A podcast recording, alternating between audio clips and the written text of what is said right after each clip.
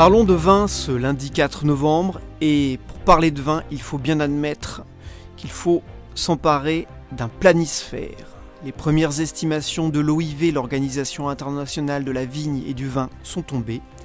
La production mondiale va baisser de 10% en 2019 à environ 260 millions d'hectolitres, une baisse liée aux aléas climatiques. La France conserve sa deuxième place de producteur devant l'Espagne et l'Italie. Mais nous allons aussi parler de météopolitique pour scruter en particulier des régions du monde, le Royaume-Uni, les États-Unis, Hong Kong et la Chine. Et puis nous parlerons des grandes capitales du vin qui se retrouvent à Bordeaux en novembre, puisqu'il sera essentiellement question des vins de Bordeaux aujourd'hui. Bonjour à tous, vous écoutez Les 4 saisons du vin, le podcast de la rédaction de Sud-Ouest qui raconte le monde du vin à Bordeaux, qui revient sur les faits majeurs et qui tente d'en décrypter les enjeux. Saison 2, épisode 3. Je suis Mathieu Hervé, je suis en compagnie de César Compad, responsable de la rubrique 20 à Sud-Ouest. Bonjour César. Bonjour Mathieu, bonjour à tous. Alors avant de faire le tour du monde César, on va débuter par un petit point dans les chais bordelais, car on peut commencer à se faire une idée du millésime 2019. Alors, qu'en penses-tu? Il y a des ondes positives qui circulent sur le millésime 2019. Euh, la quantité est plutôt à la baisse par rapport à la moyenne quinquennale, mais en qualité, ça se présente plutôt bien, même s'il faut rester prudent. Il y a des parties du vignoble qui ont gelé, d'autres pas. Il y a des parties du vignoble qui ont souffert de la sécheresse, d'autres pas.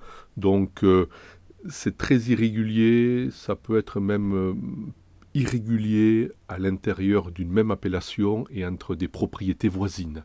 Donc euh, plutôt bien, mais ensuite tout consommateur aura comme d'habitude à faire un travail de recherche pour trouver les meilleurs vins. D'accord, donc tu es prudent au moins pour, pour les semaines et les mois qui viennent. Tout à fait.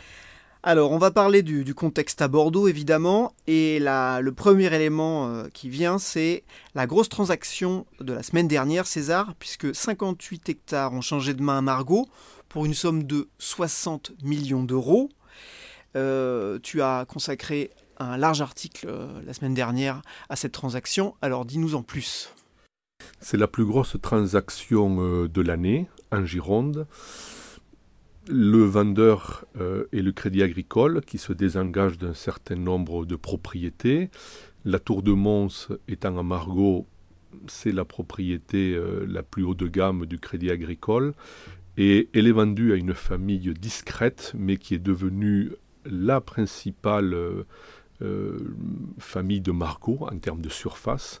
C'est la famille Perraudot, une famille qui a fait fortune dans le gaz et dans le pétrole, qui est installée à Londres et qui a déjà deux propriétés à Margot, euh, le château Labégorce et le château euh, Marquis d'Alesme. Euh, c'est donc une très grosse transaction assurée par une famille qui a de gros moyens. À, quoi correspond, selon toi, cette stratégie d'acquisition à Margot? En fait, il y a une véritable poule aux œufs d'or dans les grands crus classés. Parce qu'il faut le savoir, à Margot, à Sauterne et dans les Graves, les crus classés ne sont pas attachés à une assiette foncière.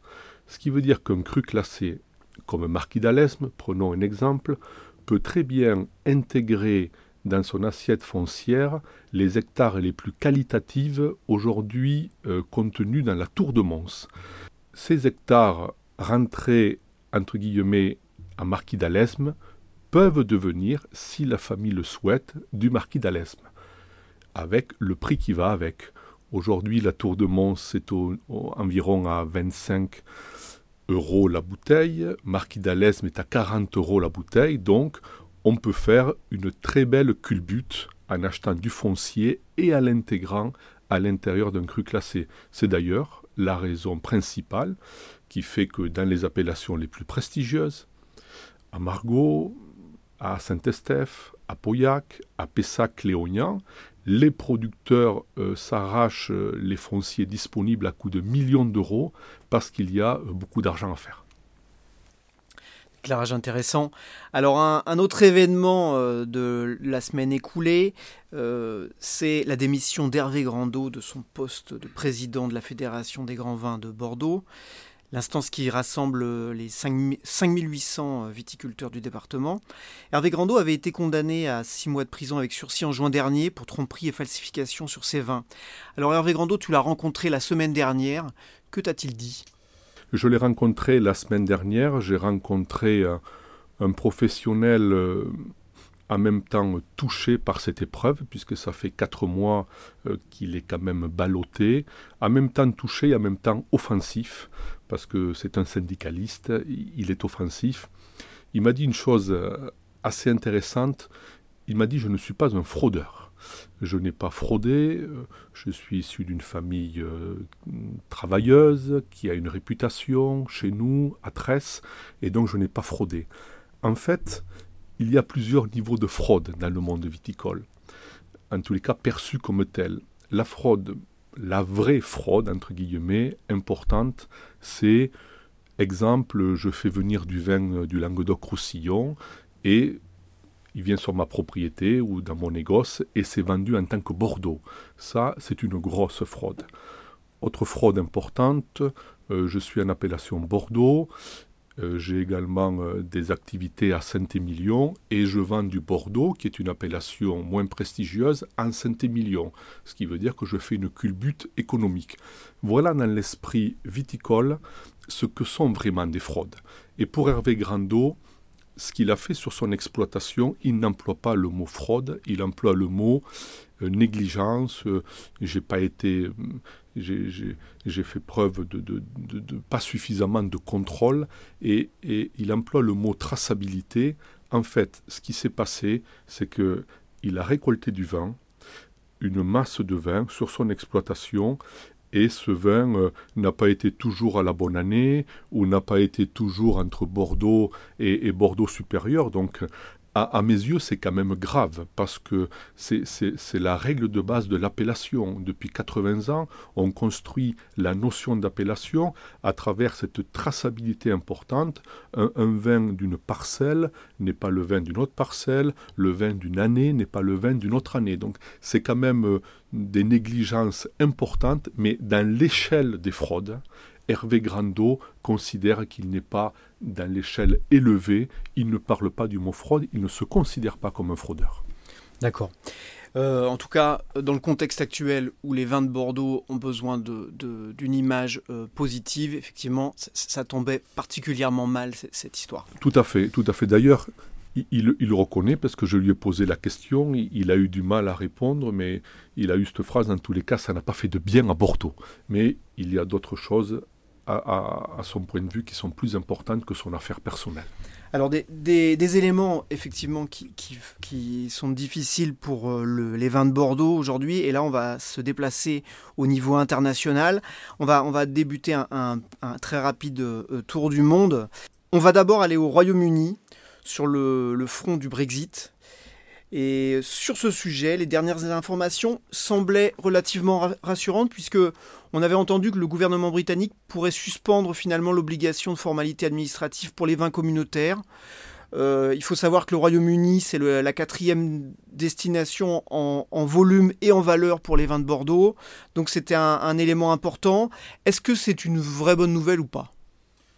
Alors, je, rappelle euh, le chiffre clé un euro sur deux qui rentre dans la filière bordelaise vient de l'étranger. 50% du business en valeur vient de l'étranger, donc tout ce dont on va parler est au cœur des activités des producteurs, des coopérateurs et des négociants bordelais. Premier dossier sur le Brexit, effectivement, une information est arrivée euh, cette semaine, mais j'ai enquêté, c'est une petite bonne information, mais en aucune manière euh, cela n'enlève les doutes qui existent chez les professionnels bordelais. Euh, il y a beaucoup de points euh, d'ombre comment on va exporter, est-ce qu'il y aura des nouvelles normes techniques? On m'a rappelé que les vins de Bordeaux sont exportés dans 150 pays, les normes sont très différentes, euh, tout dépendra de ce que fera l'Angleterre, est-ce qu'elle mettra des normes, pas des normes, en tous les cas, rien n'est vraiment levé.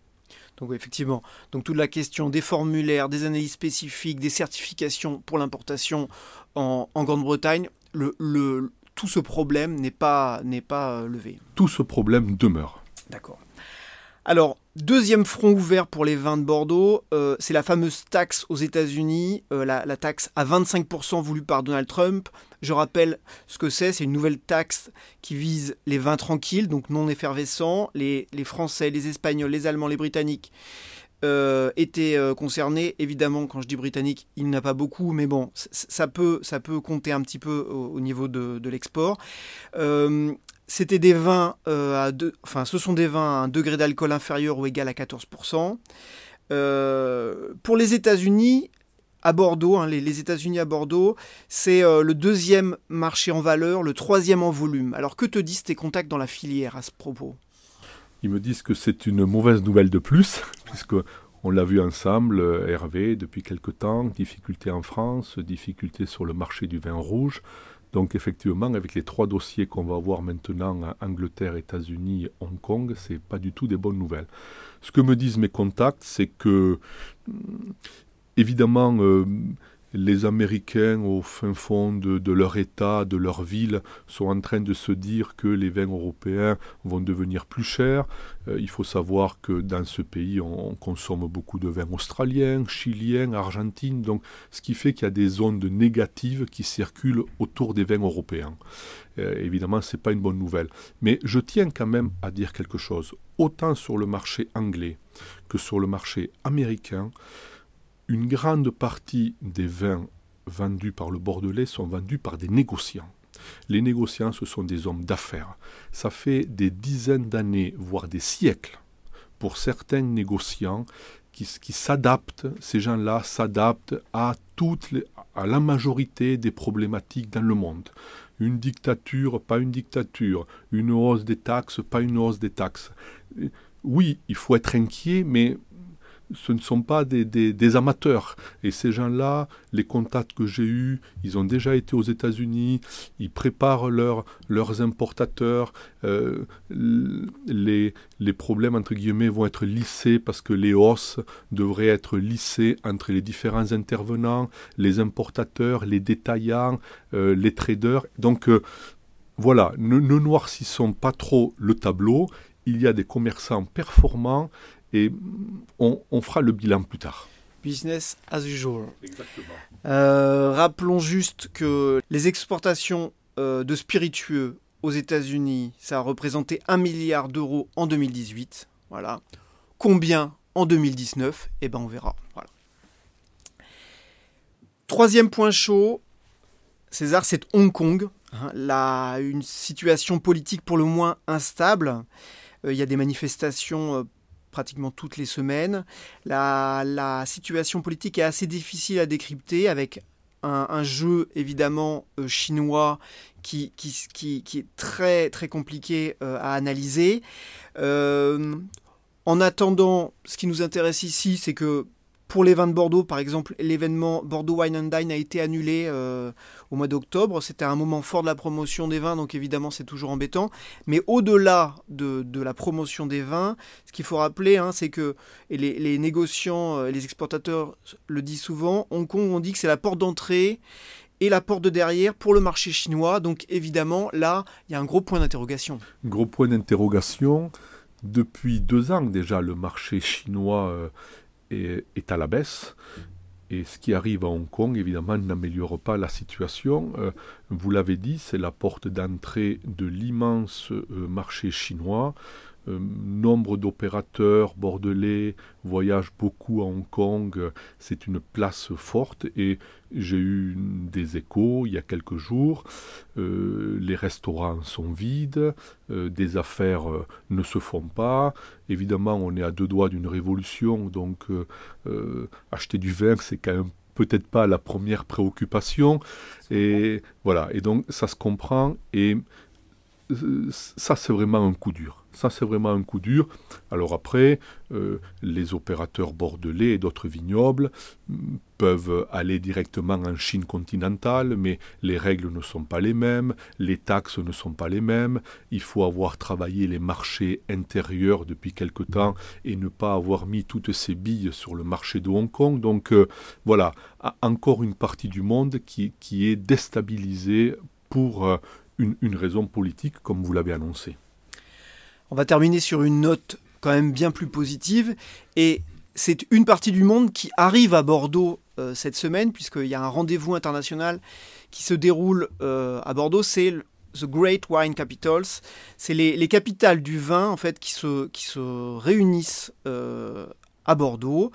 Alors qu'est-ce que c'est? C'est un réseau mondial qui réunit à peu près 150 représentants de grandes métropoles étrangères. Hein. Alors j'espère ne pas en oublier. C'est des métropoles étrangères célèbres pour leurs vignobles. Donc il y a Adélaïde, Bilbao, Lausanne, Mayence, Mendoza, Porto, San Francisco, Valparaiso, Casablanca, Vérone, Bordeaux. Euh, il y a des conférences, il y a des visites, euh, il y a des visites techniques, il, y a, il va être beaucoup question apparemment du réchauffement climatique. C'est un bon coup de projecteur pour Bordeaux, bien sûr, mais surtout, il y a les, trophées Best of Wine Tourism qui vont être mis. Et là, il est question évidemment de nos tourismes. Et le no-tourisme, c'est quelque chose dorénavant qui est capital. C'est un créneau crucial pour euh, les propriétés. Explique-nous ça. C'est un congrès important qui se tient à Bordeaux cette semaine, congrès de l'onotourisme, euh, un réseau qui existe depuis une vingtaine d'années, sur lequel il faut le souligner, c'est la CCI de Bordeaux qui a été moteur et initiateur. 150 professionnels se réunissent ici cette semaine pour aborder plusieurs sujets, mais surtout pour se comparer les uns aux autres, parce que la France, euh, il faut le dire, était plutôt en retard par rapport à d'autres nations sur le no-tourisme euh, qu'on a pu voir en Californie, en Afrique du Sud, même dans la Rioja où je suis allé, il y a quelque temps, ils sont très performants. Il me semble que Bordeaux rattrape très rapidement son retard et tout le monde a compris qu'il y avait deux enjeux. Un, recevoir du monde au château et évidemment euh, vendre du vin, tout ça a une finalité commerciale, mais également il y a des questions d'image. Et notamment pour les grands crus, on le sait, euh, augmentation des prix, image un peu troublée, beaucoup d'exportations et pas beaucoup de ventes en France, il y a nombre de propriétés qui ont besoin de redorer leur image et de retrouver légitimité sur le marché français. Donc il, y a ces deux aspects, l'aspect économique et l'aspect image. Voilà pourquoi on n'a jamais vu autant d'investissements en tourisme dans le vignoble bordelais. Et je rappelle, parfois on se demande où va l'argent européen nombre de ces investissements ont été subventionnés en partie par l'Europe. Donc merci Bruxelles. Donc effectivement, l'objectif vraiment de, cette démarche touristique, c'est de faire des visiteurs des ambassadeurs des marques et des châteaux. Exactement, exactement. Parce que hum, la situation euh, n'est pas bonne. Hein. On, l'a évoqué ici, euh, Mathieu, euh, vous et moi. nombre de Français bout de Bordeaux, les prix, on en a parlé, pour les grands vins. Hein. Le reste euh, est vraiment tout à fait accessible. Entre 5 et 10 euros, on a beaucoup de vins de qualité à Bordeaux. On ne revient pas dessus. Euh, l'affaire des, traitements phytosanitaires, même si Bordeaux est un bouc émissaire et en aucune manière euh, n'est plus n'est pas davantage mauvais élève, si j'ose dire, qu'ailleurs quand on va chez les cavistes, il est même de bon ton de proposer à peu près tout sauf du vin de Bordeaux. Donc il y a toute une partie du territoire à reconquérir et le no-tourisme est un créneau pour le reconquérir. Très bien, merci César. On va se retrouver euh, très bientôt, mais euh, l'épisode 3, saison 2 des 4 saisons du vin, c'est maintenant terminé. Euh, merci César. Merci, merci. Merci aussi à vous tous qui êtes toujours plus nombreux à écouter nos podcasts. N'hésitez pas à nous envoyer vos remarques, avis, suggestions pour les prochains épisodes à podcast.sudouest.fr. Retrouvez nos épisodes sur sudouest.fr et pour ne pas manquer les prochains, abonnez-vous à Sudouest sur Deezer, Spotify, iTunes ou Google Podcast. Merci, à bientôt. À bientôt.